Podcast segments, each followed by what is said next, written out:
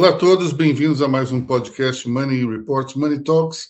Eu, Aloysio Falcão, conversando com vocês sobre o que mais importante aconteceu na semana, voltando aqui de uma cirurgia e ainda convalescendo com as minhas muletas aqui. E falaremos também com André Vargas, nosso editor-chefe, Rodrigo Dias e Lorena Giron, nossos editores, Começando pela pesquisa Datafolha que acaba de ser publicada, na qual nós tivemos aqui um crescimento de Bolsonaro, uma certa estabilidade de Lula. E quem fala aí sobre ela? Bom, eu posso falar. É, o que, que a gente, o que, que o Datafolha mostrou para a gente, né? Que basicamente a distância do presidente Bolsonaro para o Lula vem diminuindo, né? É, Para a gente ter uma ideia, foi de, era de 21 pontos em maio, em julho 18 e agora foi para 15. É, enquanto o Bolsonaro ele está surfando bastante nessa, nessa, nesse público evangélico, numa classe maior, numa classe mais alta, o presidente Lula mantém a sua estabilidade e, e atingindo um público da uma classe mais pobre. É, a questão, eu queria até saber a opinião de vocês, em relação, eu, eu percebi que a terceira via ficou, é, ficou, é, ficou obsoleta, né? É, eu, inclusive, o, com o Ciro Gomes, que ele tem recuado em alguns aspectos, principalmente na espontânea, né?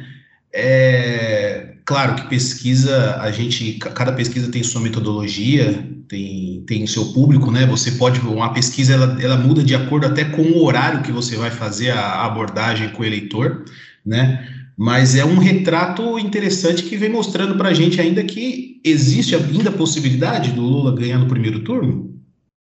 Segundo a pesquisa aqui, tem, né? Ele é, teria 51% dos votos válidos Poderia, eu acho difícil. É, na minha opinião, a pesquisa Datafolha, ela, ela não representa exatamente a realidade dos fatos, porque é uma pesquisa presencial. Acho que ela pega muito mais classe C, D e E do que classe AB.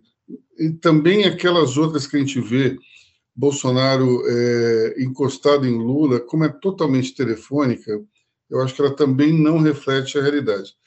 Talvez a, vantagem de Lula para Bolsonaro seja menor do que essa que a gente está enxergando aqui na pesquisa, mas tem um dado muito importante que é o seguinte, ó, é a questão do, da aprovação do governo. 43% dizem que o governo é ruim ou péssimo. Isso aqui é, é muito complicado, porque vamos supor que a pesquisa da Datafolha ela seja mais concentrada entre classes C, D e E. Isso significa que na base da pirâmide, onde tem mais voto, o governo, governo Bolsonaro não é bem visto. Isso é uma coisa meio complicada. Portanto, a gente pode ver que, é, de um lado, tem a possibilidade de primeiro turno, mas eu acho meio remota, e, de outro lado, uma evaporação total da, da chamada segunda via, o, o, da terceira via. O nosso querido Ciro Gomes diminuiu bastante aqui na, na pesquisa espontânea, diminuiu um pouco na, na estimulada, mas dá para ver que já houve o chamado voto útil de primeiro turno. E a Simone Tebet, que era vista ali pelos tucanos como uma grande esperança em termos eleitorais, ela empacou nos 2% e ficou. Não tem muito. Ela está, inclusive, abaixo do que estava o João Dória, na época em que ele foi apeado da sua candidatura, porque, em tese, segundo os caciques do partido, Simone Tebet teria menos rejeição e maior potencial. O que a gente vê é que o que ocorreu foi o contrário. É muito mais simples ter dito: olha, João Dória, fizemos a pesquisa aqui, no qual dá para ver que a sua candidatura está atrapalhando a eleição dos nossos deputados federais, essa é a nossa prioridade. Portanto, nós vamos apoiar a Simone Tebet. Do que ficar com essa lenga-lenga de que a Simone Tebet tinha maior é, potencial. Desde o começo a gente discute aqui dizendo não tem, vai ficar ali no mesmo território, no mesmo terreno. é muito difícil, numa situação como a gente se encontra, de total polarização, que é, haja algum espaço para outro candidato que não seja Lula ou Bolsonaro. O Ciro Gomes, eu diria que está mostrando uma resiliência interessante aí, é, pelo menos na parte do, do voto é, estimulado. Ele está com 7%, se não me engano, não é isso? Vamos ver. Ele está com 8%. Então, ele. Ah, não, 8% dos votos válidos. Ou seja, ele tem uma capacidade, é, uma base que é bastante fiel. Mas, mesmo assim, essa base vem encolhendo, ela não está exatamente é, ficando. Imagino que as pessoas é, estejam cada vez mais tentando se colocar diante do, do, daquele candidato de segundo turno imediatamente no primeiro.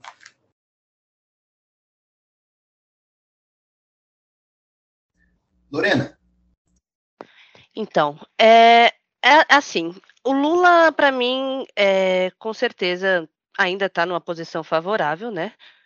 Pelo que eu estava lendo pelos relatos, pelas pessoas, os eleitores dele estavam comemorando, não, a gente ainda ganha o primeiro turno.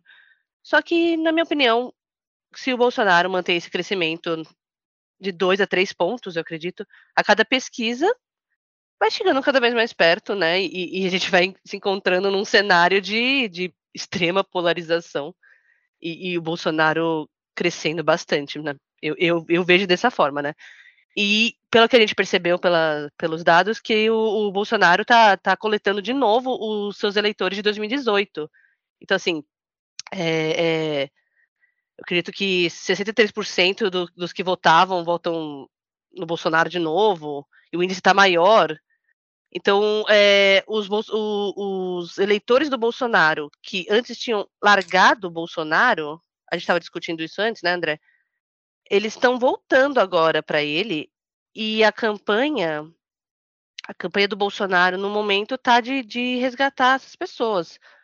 É, com certeza, o, o, o resultado ainda é favorável para o Lula, porque a PEC dos combustíveis já produziu efeito, já teve a redução do preço da bomba, o, o Bolsonaro já, já gastou o dinheiro, né, que tinha que gastar para a campanha. Já, já teve auxílio, já teve tudo isso. E, e, e entre os, ganha, os, que ganham até dois salários mínimos, é, ele teve acho que 23% apenas, mas agora ele está pegando as pessoas de dois a três salários mínimos. Não é isso, André? Acho que é, acho que é mais ou menos isso. E. Exato. É, então, então ele tá assim, na minha visão, o, o não é, não é, não é hora do, da, das pessoas do PT comemorarem uma vitória do, do primeiro turno do, do, do Lula. O, o Bolsonaro está avançando bastante e agora a campanha dele, pelo que eu estou notando, é fortemente a questão dos evangélicos, que que tá que é que é que é a grande base do Bolsonaro, né? em 2018 pelo menos foi foi a, o, que fortaleceu ele e agora agora está sendo a, a, a, a, base da campanha também. Uh, André, o que, que você ia falar?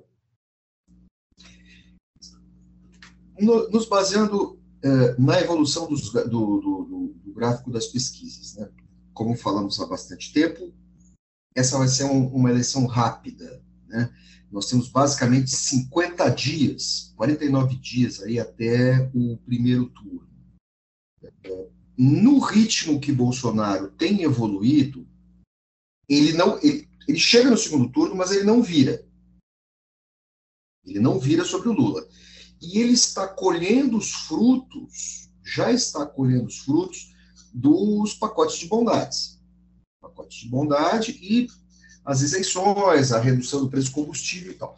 Mas isso não afeta necessariamente o público que ele precisa atingir, que é o público da classe até dois salários mínimos, que é o público que oferece a grande rejeição ao governo, porque quem basicamente sofre com a inflação dos alimentos.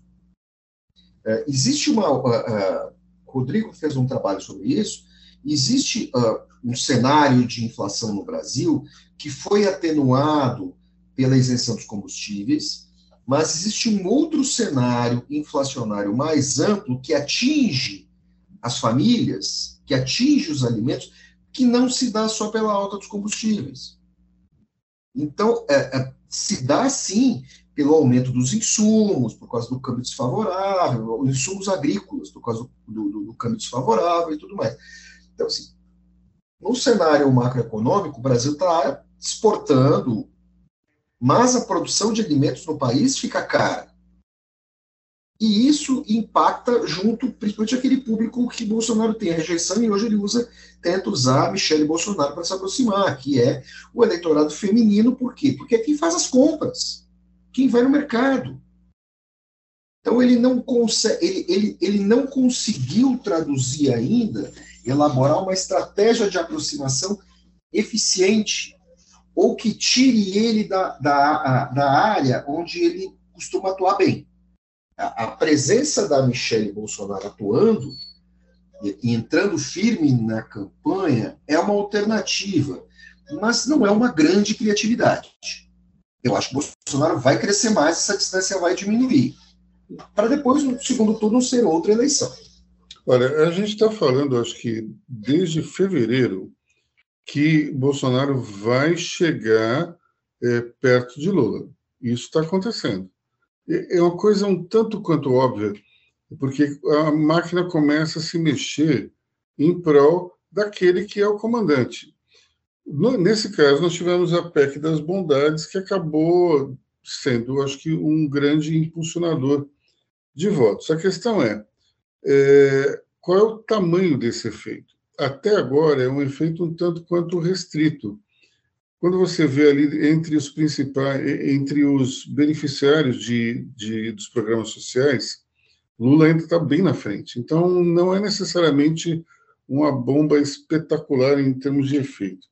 Agora, em relação, por exemplo, aos, aos evangélicos, eu acho o seguinte, sinceramente, eu não vejo grandes vantagens. Eu percebo que Bolsonaro está está se concentrando nos evangélicos, mas para mim é a mesma coisa aquele pessoal que dizia que ia fazer um boicote na Natura.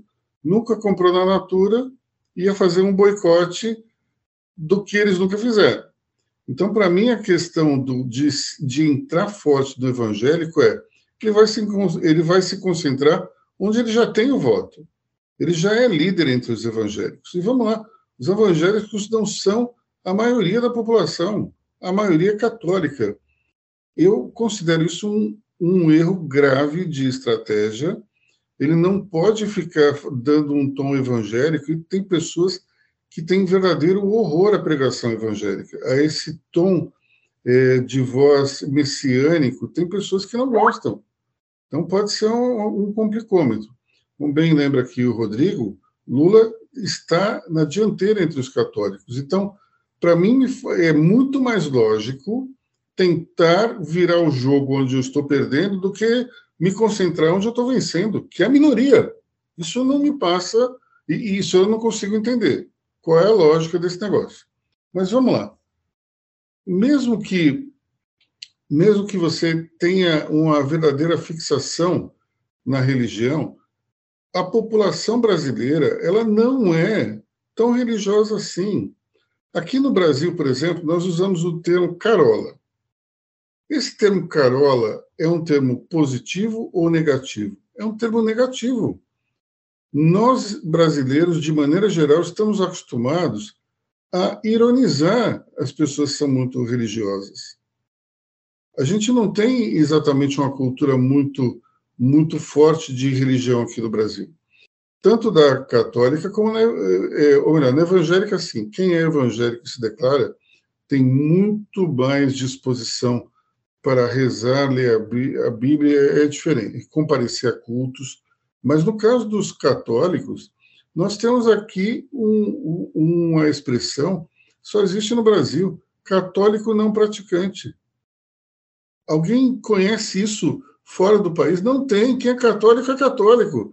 Agora, no Brasil, nós temos o católico não praticante. E mais ainda, nós temos o católico que, tem, que pratica o sincretismo religioso. É aquele católico que ele está lá com o seu, o seu crucifixo, mas ele faz uma macumbinha de vez em quando, ele dá uma passada no centro espírita, ele também estuda mandala, porque é uma coisa que, que é, é, é de moda tal. Então, pessoal, nós estamos nesse país aqui. Esse país aqui ele não é exatamente religioso. Entrar de cabeça nessa, nesse turbilhão fervoroso da fé me parece um tanto errado. Agora, vamos lá. Se isso é importante, vamos, por que não tentar mais o catolicismo do que o, o, os evangélicos? Isso é uma coisa que eu não entendo. André Vargas. Fala, André, filho de Oxóssi, católico, criado no catolicismo, filho de Oxóssi, e recebi todos os sacramentos, com exceção do sacerdócio, inclusive a unção dos enfermos. É, acho que nessa questão do, do, da religião, é, você falou muito de evangélico. É preciso separar, é, porque nós temos, nessa conta evangélica, nós, nós temos os protestantes, os evangélicos e os neopentecostais. A faixa de atuação do Bolsonaro é entre os neopentecostais. É, mas, se não me engano, na pesquisa eles juntam todo mundo em evangélico, né? Mas eu acho que é uma distorção. É, é, eles colocam todo mundo como evangélico, inclusive os protestantes, que são poucos, né? Ele é, é, é, os protestantes, os luteranos, os batistas são.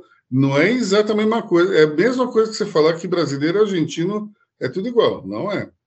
completamente diferente. Eu conheço, eu conheço uh, uh, protestantes anglicanos, luteranos, uh, que são completa, que têm um perfil completamente diferente.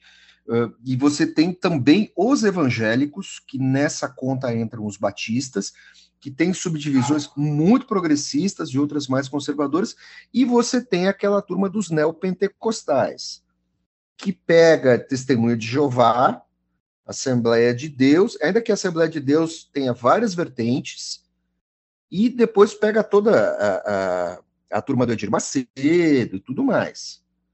É, é, é, um grupo é um grupo muito heterogêneo e eles e eles é, trocam muito de denominação certo há, há, muita circulação então eles não são mesmo um grupo um grupo tão, uh, uh, tão homogêneo assim. Entre as classes mais baixas, sim, eles estão, porque eles estão muito ligados às igrejas de suas comunidades. Então, uh, nesse aspecto, sim, eu já li bastante, já conversei bastante com, com estudiosos sobre isso, mas existe um, um, trânsito e uma mudança de visão de mundo entre esses caras. Inclusive, isso passa por ascensão social. Certo? O sujeito está numa igreja, a não ser que ele seja testemunho de Jeová, eh, ele está numa igreja, ele está numa denominação mais conservadora, ou, ou melhor assim, mais milenarista, à medida que ele vai ascendendo socialmente, ele vai trocando. Então, é, é, é, é muito complexo fazer, é, é, muito perigoso fazer essa abordagem assim, pai bola, olha, essa turma está com o Bolsonaro. É lógico, ele tem uma massa muito grande, considerável ao lado dele mas é preciso olhar com uma certa cautela. Assim, não dá para botar, nem de longe dá para botar todo mundo no mesmo balaio. E agradeço a você, Luiz, por ter resgatado um termo que estava fora de moda, né? Você fez isso ontem e está fazendo hoje de novo. É, sincretismo. É, sincretismo religioso. Eu acho que a, a, minha tese é muito particular, até acho que você ouviu ontem, é, é, ela tem muito a ver com os cristãos novos aqui no Brasil. Para quem não sabe, cristão novo é aquele sujeito que era judeu e com a Inquisição ele foi forçado a, a, a mudar o seu credo e se transformar em cristão. Muitos deles mudaram, inclusive, o sobrenome judaico é, que havia e trocou por um, um sobrenome. É, é, ou, por exemplo, você tem Andrade, Almeida, é, Miranda, tem vários sobrenomes que eram judaicos e viraram, se aportuguesaram dessa maneira, ou então nomes de cidades e também é, nomes, atividades. atividades, nomes de animais também. Eu, por exemplo, achava que meu sobrenome Falcão fosse é, fosse judaico na sua na sua origem. e fui pesquisar um pouco e descobri que não era, porque comprei um livro chamado é, Diários da Inquisição. E daí um sujeito que vai defender um sujeito é, acusado de criptojudaísmo, ele tem o sobrenome Falcão. E aquilo me intrigou. Falei assim, olha, se o cara chama Falcão, como é que ele está defendendo um, um, sujeito acusado de ser judeu? Daí eu fui descobrir que a família Falcão, na verdade, ela foi fundada. É uma coisa meio rara, mas a fundação da família Falcão se deu na Idade Média, quando um inglês chamado John Falconet ele imigra a pedido do rei de, de Londres para Portugal, porque ele iria assumir o cargo de ministro da guerra, já que a filha do a princesa inglesa iria casar com um príncipe português. Era um costume naquela época, quando a, a princesa de um país iria morar no outro, uma pessoa do, do mesmo país dela é, ter uma posição no governo para tentar evitar um conflito armado entre as duas entre as duas nações. Então, com isso, John Falconet vira português e se transforma em João Falcão, começando então a família que vem até agora, 2023, da qual faço parte. Então, é, é, a gente tem que entender que essa questão do cristão novo ela é muito importante na, na formação, no comportamento das pessoas. Porque hoje não é uma coisa importante, mas em 1700 e cacetada, era importantíssima. A tua religião meio que definia quem você era. E vamos supor que você seja judeu, e de repente você não pode mais ser judeu, tem que ser católico. Aquele catolicismo que vai ser praticado por essa família durante gerações, ele é muito diferente do que aquele da família católica raiz. É óbvio que, que tradições vão se perder, importâncias relativas à religião também vão se diluindo. Portanto, aqui no Brasil, chega uma hora que você tem um monte de família católica com a possibilidade de falar: opa, eu vou dar uma pulada de cerca religiosa aqui, outra ali, e aí você tem essa, esse surgimento do sincretismo, que acaba sendo, acho que, muito turbinado pelo fato de nós termos religiões é, afro-brasileiras aqui muito fortes também. É, é interessante olhar dentro da, do, do censo, você vê que é uma coisa pequena, mas eu acredito que muitas pessoas não se assumem seguidores do candomblé por vergonha, não querem admitir, não querem falar que, que praticam, porque ainda existe um preconceito na sociedade. E, especialmente entre os evangélicos, é, existe essa associação é, entre, entre o satanismo e, o, e a religião de candomblé. Eu, sinceramente, não vejo assim, mas tem pessoas que enxergam dessa maneira. André. Dois pontos. Uh, primeiro, uh, virada do ano, todo mundo vai para a beira da praia pular sete ondinhas, né? E isso é em respeito a Iemanjá, que é uma divindade afro, mas que ela foi sincretizada no Brasil e ela, hoje ela é, ela é uma mulher branca de longos cabelos negros, de olhos azuis. Olhos azuis. Ela é praticamente uma encarnação da Clara Nunes quando a Clara Nunes faleceu. É uma mistura de Clara Nunes com Elizabeth Taylor, mais ou menos. Exatamente, exatamente. E assim, aquele shape é meio que uma mulher portuguesa, né? Então, assim, ela é branca, mas a matriz é africana, mas tem alguma coisa da Iara, da deusa das águas indígena. E assim, e ninguém associa isso com magia negra. Aliás, essa questão da, da magia negra é, é, um, é uma estupidez, porque magia negra é, para a Igreja Católica, a magia pagã praticada na Europa. Ela não tem nada a ver, o, o, termo negro não tem nada a ver com africanos. Os africanos não estavam nessa conta. E eu posso falar isso porque, assim, eu li o Maleus Maleficaram e eu li Miquelê.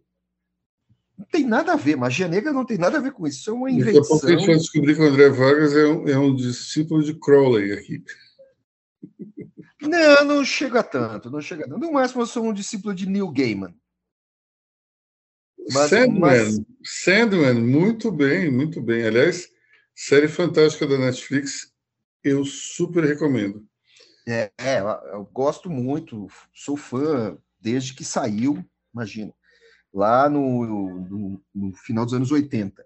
É a graphic novel dos anos 80, que, aliás, visualmente é uma das graphic novels mais incríveis do, do que eu já vi na vida. E tinha uma participação especial do Batman, não sei se você lembra. Sim, do Batman e do John Constantine, que era desenhado com a cara do Sting. Exatamente. Olha Sendo que, que, o, o Sandman, ele é a cara do Robert Smith, do The Cure, e o Diabo é a cara do David Bowie. Uma coisa Exatamente. fantástica. E Fiddler's Green, o sonho, que ele cita Chesterton o tempo todo, ele tem a cara de Chesterton, porque o Neil Gaiman é fã de Chesterton. Mas vamos lá, já passou o nosso lá, momento. Voltando então da, da rolê cultura, rolê cultura aleatório. Bom, é... eu acredito sinceramente que, que é um problema muito sério você, você focar em apenas um grupo dentro dessa eleição.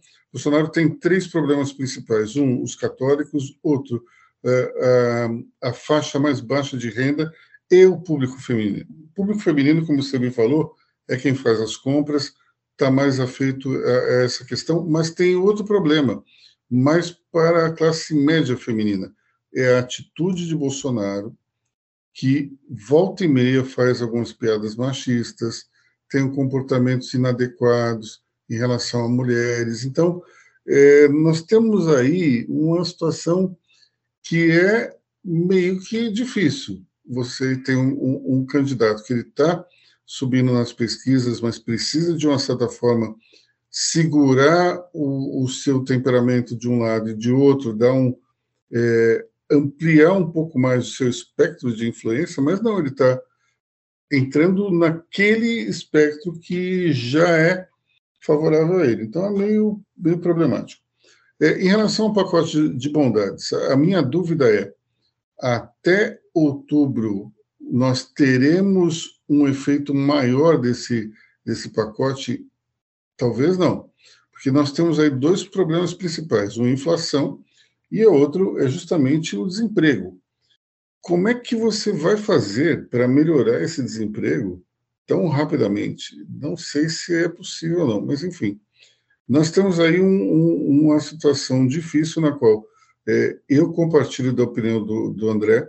Bolsonaro vai se recuperando, chega no segundo turno. No segundo turno, ele pode até ter uma performance melhor do que a, a que ele tem hoje nas pesquisas, mas parece uma eleição muito parelha hoje, olhando o que está na mesa. Minha opinião é também é que o Lula pode chegar por pouco na frente. Agora, estamos no Brasil, tudo pode acontecer e não acho que essa eleição está vencida pelo PT, não eu acho que existe possibilidade de Bolsonaro conseguir virar o jogo, mas vai depender desses dois fatores que eu falei: inflação e também desemprego. André. Uh, tem um. No, seguindo o ritmo das pesquisas, uh, Lula conseguiria ganhar no primeiro turno ali, pelo, ali por dezembro. Talvez poderíamos garantir que Lula ganhasse no primeiro turno ali por dezembro se isso fosse possível. E Bolsonaro, no atual ritmo, conseguiria ganhar no primeiro turno, talvez na quaresma. Ou seja, nada está decidido ainda. Nada, mas, mas é preciso lembrar que, de alguma maneira ou outra, ambos os candidatos eles estão presos no, no, no, nos polos magnéticos da polarização. Lula tem feito esforços mais genuínos, mas eu acho que ainda não são, são relativamente discretos para se abrir, né, eliminar a resistência a ele. Bolsonaro só está trabalhando dentro da sua faixa. Pode conseguir mais votos? Vai conseguir, Inclusive, sim. o Lula cresceu nos mais ricos, não? Sim. Não é muito, não, né?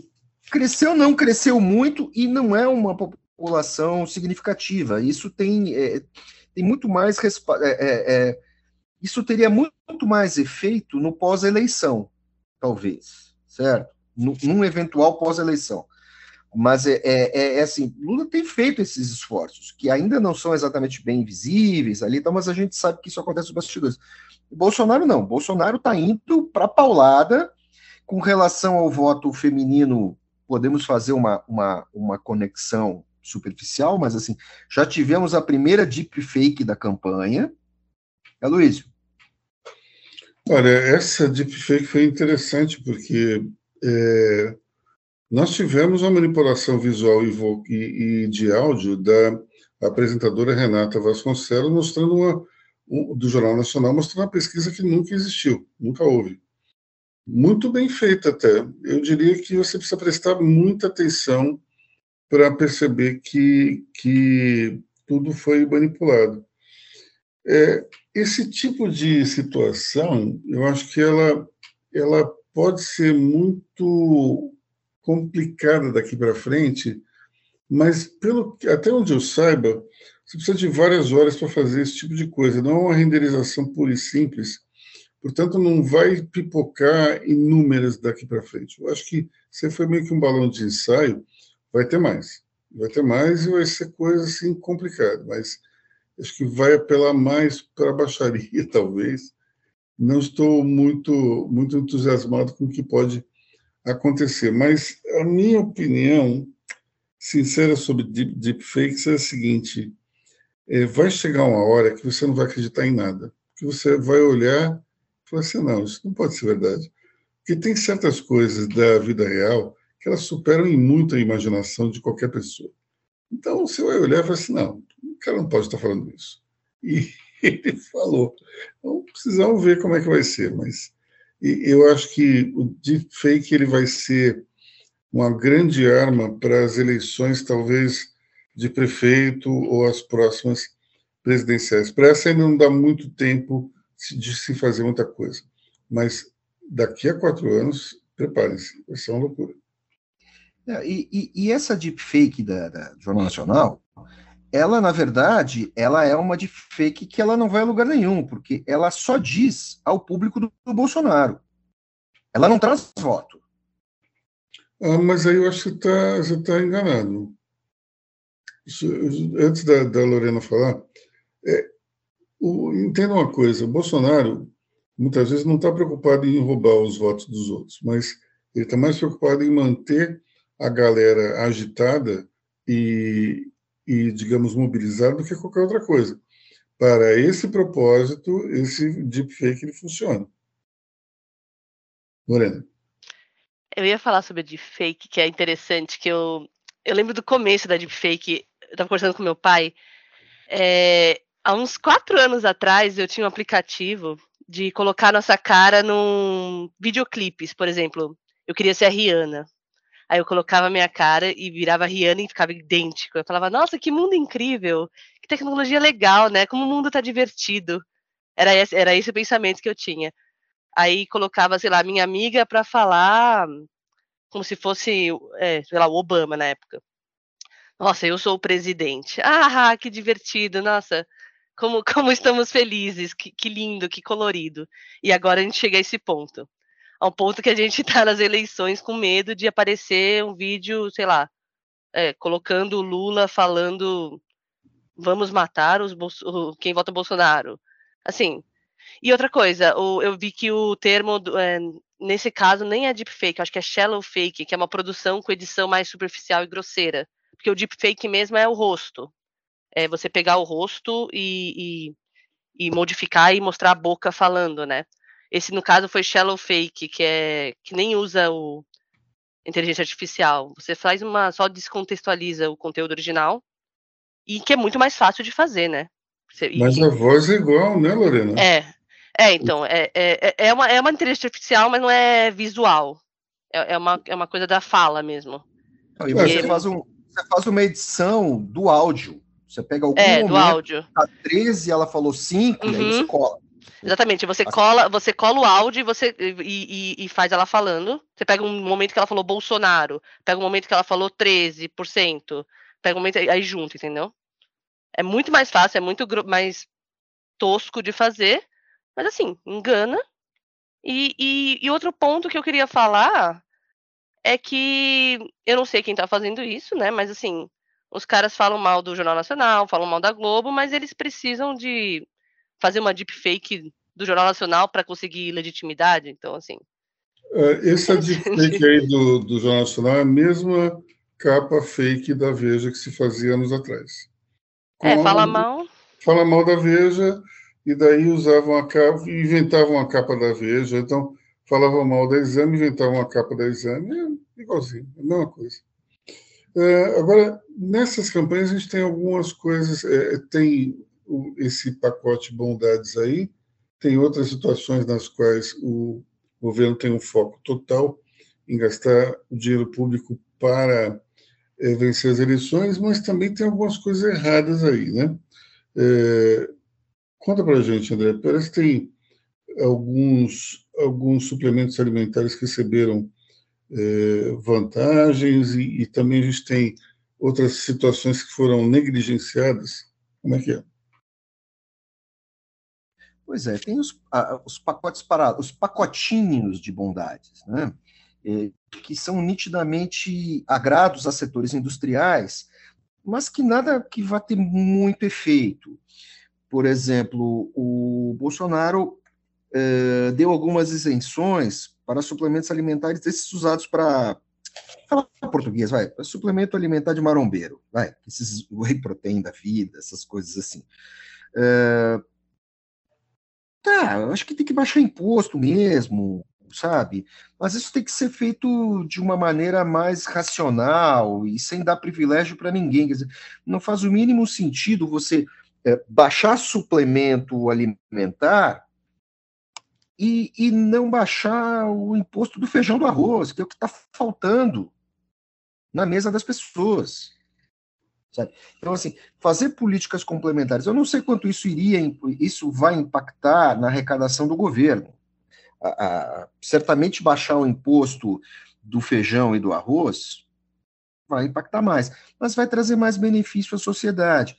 Agora não, vai lá e vai, vai, vai, vai ficar agradando eh, a turma da academia, levantador de ferro. Não, sabe, para que isso? Né? É, é, não é uma medida estruturante num momento de inflação do país. Né? É, não tem o, o, a, a, o governar exige, exige uma certa uh, lógica e uma racionalidade que é estrutural. Né?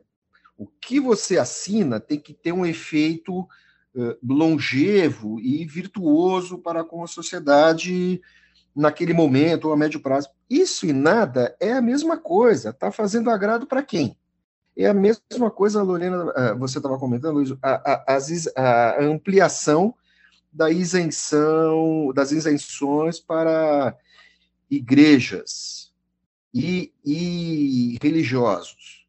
Isso vai agradar quem? Só o próprio eleitorado não vai trazer benefício nenhum à população.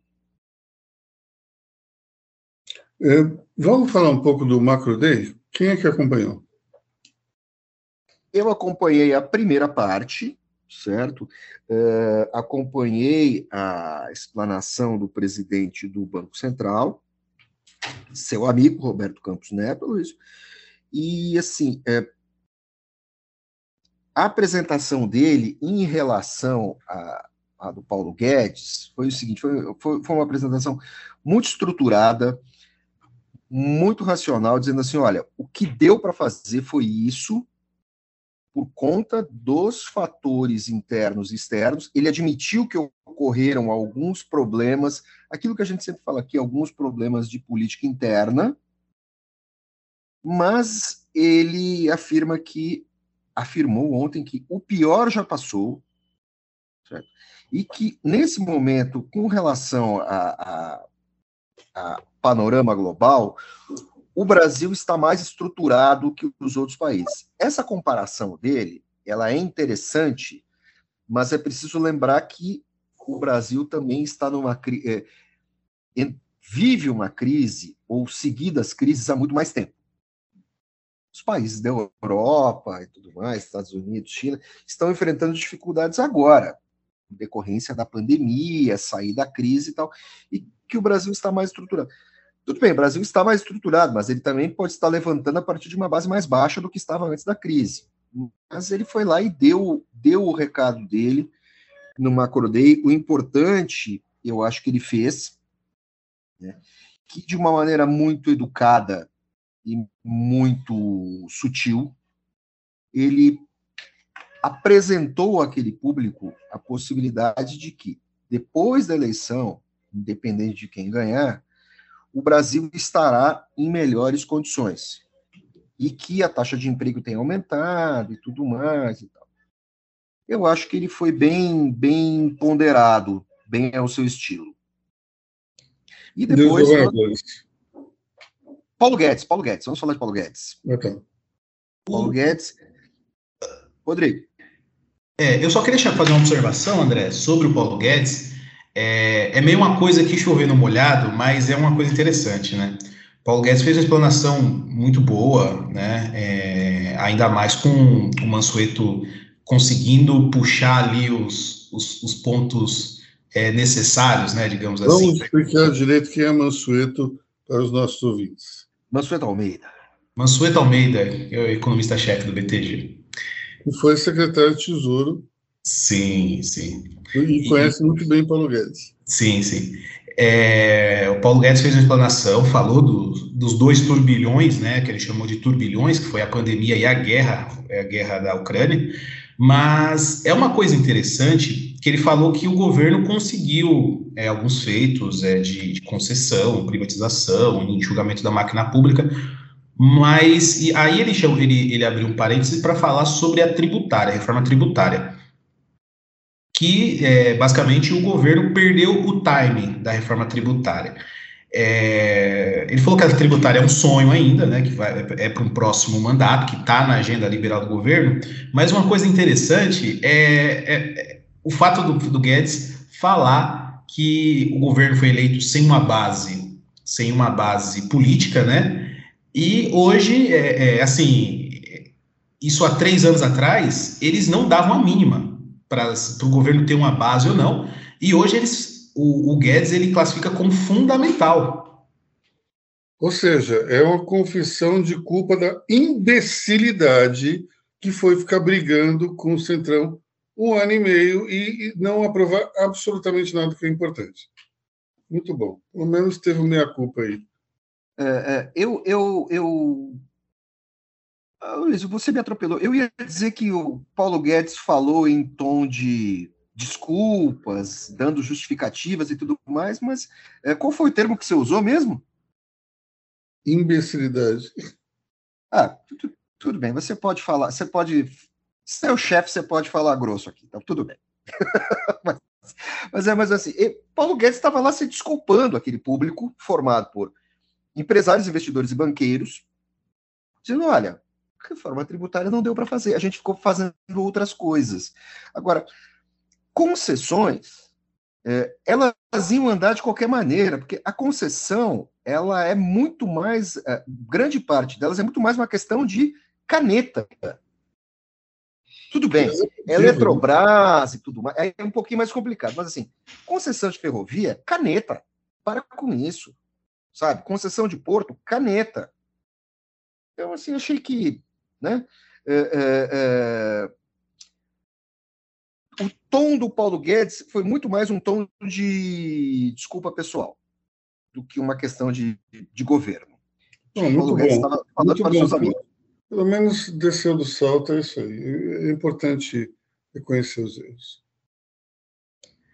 E os é, governadores, Rodrigo, como é que foi? É, dos governadores, foi, primeiro foi na, na, sequência foi o Haddad, depois o Rodrigo Garcia e depois o Tarcísio.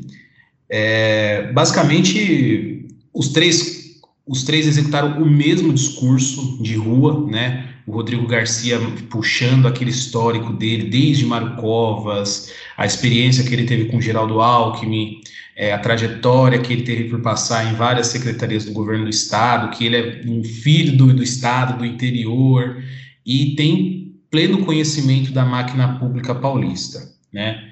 O Tarcísio puxando... Verdade, tem É. o, Tarcísio, o Tarcísio puxando pelo lado é, da atuação dele no Ministério, né, da, da, experiência que ele teve com, com, com a, o andamento das obras, a conclusão das obras que estavam paradas. Eu tenho minhas críticas em relação a isso, porque isso não cacifra ninguém, né? É, apesar que São Paulo sofre um problema absurdo de obras é, paradas, inacabadas, principalmente da parte de, de, mobilidade urbana, de metrô. E o que chamou a atenção foi o Haddad. O Haddad ele me pareceu com um tom bem, bem agressivo é, em relação a. É, o André falou que pareceu três candidatos do MDB concorrendo nas prévias, verdade. Mas, assim, o, o Haddad ele me pareceu bem agressivo em relação aos ataques que ele fazia ao governo. Para falar a verdade, o Haddad, a única coisa que ele falou de proposta foi, uma, foi, foi, foi em relação à educação, que ele quer fazer um pacto, ele, quer, ele, ele, ele pretende montar um plano estruturado, mas assim, para o mercado, para as pessoas que estavam lá, não agrada, né? Eu não sei se falta um pouco de, falta um pouco de, de, de treinamento para ele, faltou um pouco de, de estudo ali para estudar o ambiente que ele ia, que ele que estava indo, mas para aquele momento o discurso do Garcia é o que mais é, fica de acordo, né? O Garcia, por mais que ele tenha aquele tom muito alquimista, né? É, você é, mostrar que você sabe um pouco dos números do Estado, das necessidades do Estado, é, acredito que seja um, um, ponto de partida, né? Mesmo que eu ainda hoje eu não, não consigo imaginar é, saber quem é o, o, Rodrigo Garcia, se ele é uma continuação do, do Dória, se ele é uma continuação do Alckmin, ou o que, que ele quer mudar, não sei, é, ainda está um pouco confuso. Talvez ele seja uma continuação do Gilberto Kassab, mas tudo bem, é, o que, é que você escreveu aí? Garcia vai na fórmula do quê, André Vargas? Ele vai na fórmula que funciona junto ao eleitorado tucano, que é o eleitorado que tem garantido, a, a, tem dado a vitória aos governadores de São Paulo. E quando eu falo eleitorado tucano, é, é, não é só PSDB, é esse combo de eleitores de centro, de centro, de centro-direita, que tem garantido a eleição dos governadores de São Paulo desde André Franco Montoro. É esse combo aí. Sabe? pendendo um pouco mais para a direita, um pouco mais para a esquerda, nunca muito à direita. O Alckmin foi muito à direita em alguns momentos. O, o Dória, eu acho que até um pouco menos. Fleury. Né? Mas assim, você tem ali um, um, um, comportamento pendular do eleitor. Em alguns momentos, o, o, o finado Quércia até brincou um pouco mais à esquerda e tal. Mas é por aí. Acho que o Garcia vai nessa toada, coisa que o Haddad engasga para avançar, e coisa que talvez o Tarcísio não esteja autorizado uh, pela diretoria, pela gerência de RH, a fazer. Eu acho que é mais ou menos por aí. Acho que foi mais ou menos por aí. Vamos falar do grande evento da semana, que foi a posse de Alexandre de Moraes à frente do Tribunal Superior Eleitoral, é, no qual tivemos uma situação inusitada. O presidente Jair Bolsonaro foi, compareceu, sentou-se ali na mesa, em frente ao ex-presidente Luiz Inácio Lula da Silva, e ouviu um discurso que era a defesa de tudo que ele critica, ou seja, o sistema eleitoral brasileiro, as urnas eletrônicas, todo mundo aplaudiu, vários de pé, e o presidente sequer se movimentou, se mexeu. Ali a gente conversava um pouco antes de começar a gravar, é, que pô, nem as palmas protocolares, mas, mas eu estava aqui, é, Lula estava ao lado de Temer, estava é, entre Temer e Sarney, e Dilma estava ao lado de, de Sarney, porque o Fernando Henrique está doentado. Mas o detalhe é que Dilma é, disse que só iria se estivesse, se fosse sentar longe de Temer. Aí você vê que faz sentido, ainda, né? Ainda tem uma certa mágoa ali da, da situação que houve entre os dois. Bom, enfim, é, voltando, voltando à saia justa de Bolsonaro. É, houve uma certa crítica velada, o fato do presidente não ter batido palmas, mas eu entendo perfeitamente a posição de Bolsonaro. Se ele tivesse aplaudido o discurso de, de Alexandre Moraes, mesmo que de forma protocolar, ele estaria concordando, pelo menos dando apoio é, àquilo que vem sendo um dos seus principais pontos de discurso, que é algo que o seu grande grupo de apoio acredita, que há manipulações nas urnas. Quando o presidente do TSE vem e diz que não, que é um sistema seguro, é um sistema que nós usamos é, e estamos à frente dos outros países do mundo, se ele tivesse batido palmas, eu acho que, sinceramente, seria o caso de, de achar que ele tinha enlouquecido, mas, não, mas enfim, ficou quieto, né? Uh, olha só o que o André diz: quem vai em festa de aniversário pode, pode que cantar, mas tem que bater palminha. Pois é, você sabe que a, a população no mundo se divide entre dois grupos, né, André Vargas? É quem faz a pausa no parabéns para você quem não faz a pausa.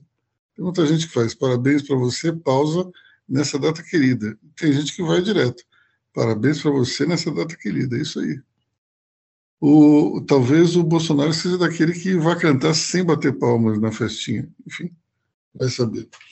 Uh, essa semana difícil aí para o presidente, ele se envolveu é, ontem com um youtuber vestido com a camiseta do São Paulo, que o provocou, provocou, provocou e acabou criando uma situação tanto constrangedora.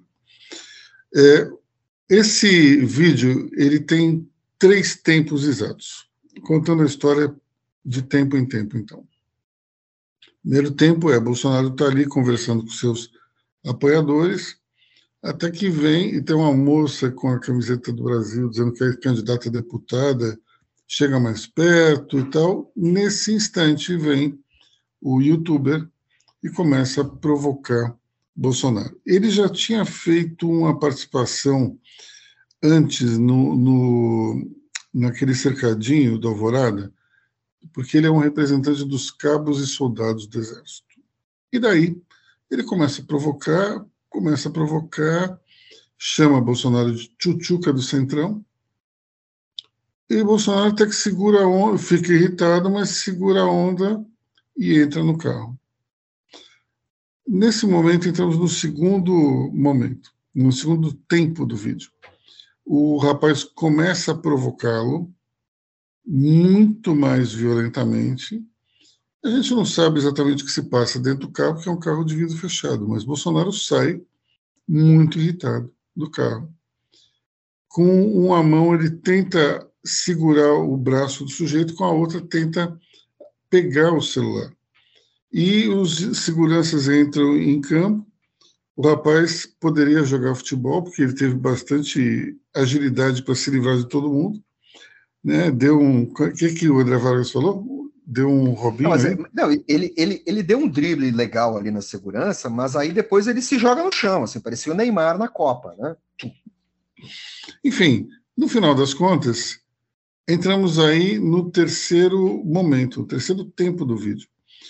Talvez vendo a bobagem que que, que protagonizou, Bolsonaro ele passa a adotar um tom quase que de monge, muito calmo, muito controlado, e falando com as pessoas, e lá pelas tantas pede para que o rapaz, que foi, digamos, a razão de toda a balbúrdia, se aproxime e comece a ter uma conversa bastante civilizada ponderando que ele, de fato, ele tem que ter uma base de apoio. Ele não pode ser, ele não pode tocar o governo dele sem ter os deputados para poder é, aprovar os seus projetos. Então, é interessante, são três momentos. As pessoas só vão gravar a hora que ele perdeu as estribeiras. Isso é óbvio. Né? Não tem outro jeito. Qual é o momento mais interessante desse vídeo? É quando ele tenta segurar o cara. E o sujeito começa a se desvencilhar dele. Então, esse é o momento que todo mundo vai lembrar e é o que vai ficar na memória, o que alguns só vão ver. É, conversando com alguns amigos que são apoiadores do presidente, eles acham que eles curiosamente ignoraram a parte do meio e só, só lembram do começo e do fim. O presidente foi muito calmo, muito controlado. É interessante isso, mas o, o que eu gostaria de, de, de comentar é o seguinte: nós temos uma campanha presidencial. Bolsonaro ele precisa ganhar os votos de quem não é bolsonarista raiz. Ele tem que atuar muito mais como no final do vídeo do que como no meio. As pessoas rejeitam esse tipo de, de comportamento. O sujeito que vai lá é, é uma coisa meio Ciro Gomes de ser, não dá muito certo. Eu, particularmente, acho que a gente tem que sempre é, respeitar o adversário, ouvir, tentar uma discussão. Se houver uma, uma briga, não entre, não entre. André. É, Bolsonaro, Bolsonaro caiu no tipo de provocação, no tipo de usando no tipo de catimba que ele e seus apoiadores sempre praticaram. Você lembra do episódio do pescotapa do Ciro Gomes no Mamãe Falei? Sem dúvida, um pedala Robinho. Pedala Robinho, a mesma história. É, esse episódio é, não fosse nessa fase da campanha, esse episódio poderia garantir a eleição desse sujeito aí como deputado estadual. Sabe assim? Agora, tudo aquilo que você estava contando foi filmado por um repórter da Globo. Quer dizer, a, o, o, jornalista, o câmera estava cobrindo, e o cara criou uma situação para si, o, o, o blogueiro ali, né? E o presidente caiu. Porque se o cara só fica falando, o presidente passa, dá oi, entra e vai embora, não tem matéria, não tem nada. Não tem nada. Uma autoridade com um presidente vai enfrentar esse tipo de coisa todo momento. É, o presidente não pode entrar nessa. Agora, final da campanha, faltando faltando uh, cinco meses ali para terminar o mandato, você vai ficar dizendo que o cara não pode entrar nessa. O cara não aprendeu ainda, não vai aprender nunca. E não é que não aprendeu, ele não quer aprender e não, e não quer exercitar isso. Ele, ele, Bolsonaro se mantém em campanha o tempo todo e jamais respeitou a institucionalidade do cargo que ele ocupa. É, é, sabe? E se ele toma uma facada? Sabe? É, é, é, é sabe? Não, quando você é presidente, você não pode entrar em todas as. Não pode entrar em todas as bolas. Né? Não, pode, não pode entrar em todas as provocações. Nós temos vários episódios, desde a bolinha de papel do Serra, que o Serra era candidato. Uh, uh, tem o episódio do. Acho que o Covas tomou ovada, todo mundo tomou vaia. Mas todo mundo, com exceção de Ciro Gomes, candidato e, e político ali, todo mundo se comportou um pouquinho melhor, mesmo nos piores momentos. Bom, é, vamos encerrar aqui o nosso podcast falando de um, de um, episódio que também ganhou bastante repercussão na imprensa, que foi é, um furo do portal Metrópolis, do jornalista Guilherme Amado, é, que ele conseguiu algumas informações de um de um grupo de WhatsApp no qual é, alguns empresários falavam, falaram, é, digamos, se manifestaram é, a favor de uma ditadura. Né? Não é bem isso, mas eu vou ler aqui uma das publicações, bem claro que, o que ele disse. Então, um dos empresários disse o seguinte: prefiro o golpe do que a volta do PT, um milhão de vezes, e com certeza ninguém vai deixar de fazer negócios com o Brasil, como fazem com várias ditaduras do mundo. É, enfim, ele tem várias, é, vários impropérios contra o STF, que foram aqui destacados, é, falando sobre o 7 de setembro também, é, e depois aí tem golpe foi soltar o, o, o presidiário, golpe ao Supremo agir fora da Constituição. enfim, mais uns impropérios em relação à imprensa, e daí depois tem um outro sujeito que é, defende que uma intervenção deveria ter ocorrido é, no início do governo. Então vamos lá, o golpe teria que ter acontecido nos primeiros dias de governo. Em 2019 teríamos ganho outros 10 anos a mais. Bom, é uma coisa meio complicada é, do ponto de vista é, jurídico até, porque se trata de um, de um grupo fechado, mas ao mesmo tempo é algo que, que a gente tem que comentar, porque não pode, nós não podemos ter uma situação na qual seja é, corriqueiro falar que se prefere um, uma ditadura a um regime democraticamente eleito. Então, esse é um ponto importante. É, acredito que esse tipo de vazamento é benéfico para o Brasil, embora seja complicado do ponto de vista de, de privacidade, mas isso mostra o quanto você tem aí de, de dificuldade é, para mudar a mentalidade das pessoas. Ao mesmo tempo, é, começou a haver um zum, zum, zum, dizendo que olha o que o empresariado está falando. Então, vamos lá.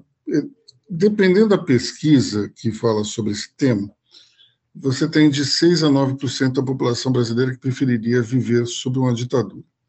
Eu tenho tudo para acreditar que esses empresários que se manifestaram dessa maneira estão dentro dessa estatística. Mas, mais do que isso, eles não representam a maioria dos empresários, e mais ainda, não representam nem os empresários que estavam naquele grupo. Conheço alguns deles, são pessoas que são democratas e não compactuam com esse tipo de opinião. É, só que, muitas vezes, pela dinâmica de um grupo, essas pessoas não se manifestam. Quantos aqui já não estiveram em grupos que preferiram ficar calados do que entrar numa discussão interminável e receber algum tipo de crítica? Então, eu acho o seguinte: é absolutamente lamentável, condenável. Agora, essas pessoas vão acabar sendo, é, de alguma maneira, processadas pela justiça, porque é, um amigo estava me falando, não existe crime de opinião no Brasil. Eu falei, não, não existe, mas você tem dentro da lei três é, pontos importantes. Você não pode falar, você não pode emitir comentários racistas, você não pode é, falar sobre o nazismo de uma forma positiva e você não pode atentar contra o Estado de Direito nas suas palavras. Então, tem três pontos aí que as suas opiniões podem, podem ser ruins. Agora, é, as pessoas estavam falando, ah, mas é que o jornalista invadiu o grupo. Não invadiu, né, pessoal? Vamos lá. Alguém do grupo passou todo o conteúdo. Ou então, passou um link, como, por sinal, eu recebi hoje de manhã um link para entrar nesse grupo, de um amigo que está lá. Não entrei porque não quis, de alguma maneira, aumentar a confusão, mas vamos lá. Não é exatamente muito difícil entrar nesse grupo. Agora, alguém, algum membro, alertou um jornalista, Guilherme Armado, dizendo: olha, tem um rolo aqui, eu acho que você pode dar uma olhada nesse grupo. André Vargas lembra muito bem, é o caso do Mamãe Falei. É o mesmo caso. Ele mandou num grupo ali, se não me engano, de futebol, aquele vídeo lá e fazendo aqueles comentários absurdos sobre as ucranianas. E daí pronto. Criou-se toda essa bola de neve. Aqui é muito parecido. Isso eu acho que é uma lição para todo mundo. Você está no grupo de WhatsApp, você, em tese, está falando dentro de um universo controlado. Mas se você tiver algum desafeto que muitas vezes você nem sabe que tem, dependendo da sua opinião, esse sujeito pode fazer das suas palavras uma arma contra você. Então, é, é importante a gente imaginar o seguinte: o mundo ele é politicamente correto. Quando a gente fala em público, nós temos que nos policiar. Agora, muita gente acha que dentro dos grupos de WhatsApp essa regra não valia. O que a gente viu agora é que vale sim. Porque alguém pode printar os seus comentários, alguém pode mostrar o que está acontecendo para um jornalista, por exemplo. Ou ainda por cima, infiltrar o jornalista dentro do grupo. Eu não sei exatamente se esse foi um caso de infiltração, ou então se alguém simplesmente mostrou o, eh, o conteúdo do grupo. Então, aqui fica uma lição para todo mundo. É, esse mundo politicamente correto, ele não vale somente para é, o, o, ambiente público, ele vale para o privado também. Muitas vezes as pessoas acabam se soltando no ambiente privado e aí é que acabam é, tendo problemas muito sérios, como, por exemplo, desses empresários que falaram o que não deveriam ter falado. Bom, pessoal, nós ficamos por aqui, já passamos de, de uma hora do nosso podcast. Agradeço super a audiência de todos e até semana que vem. Tchau. Pessoal, até a semana que vem. Um ótimo fim de semana a todos e até a próxima. Obrigada, ouvintes. Até semana que vem.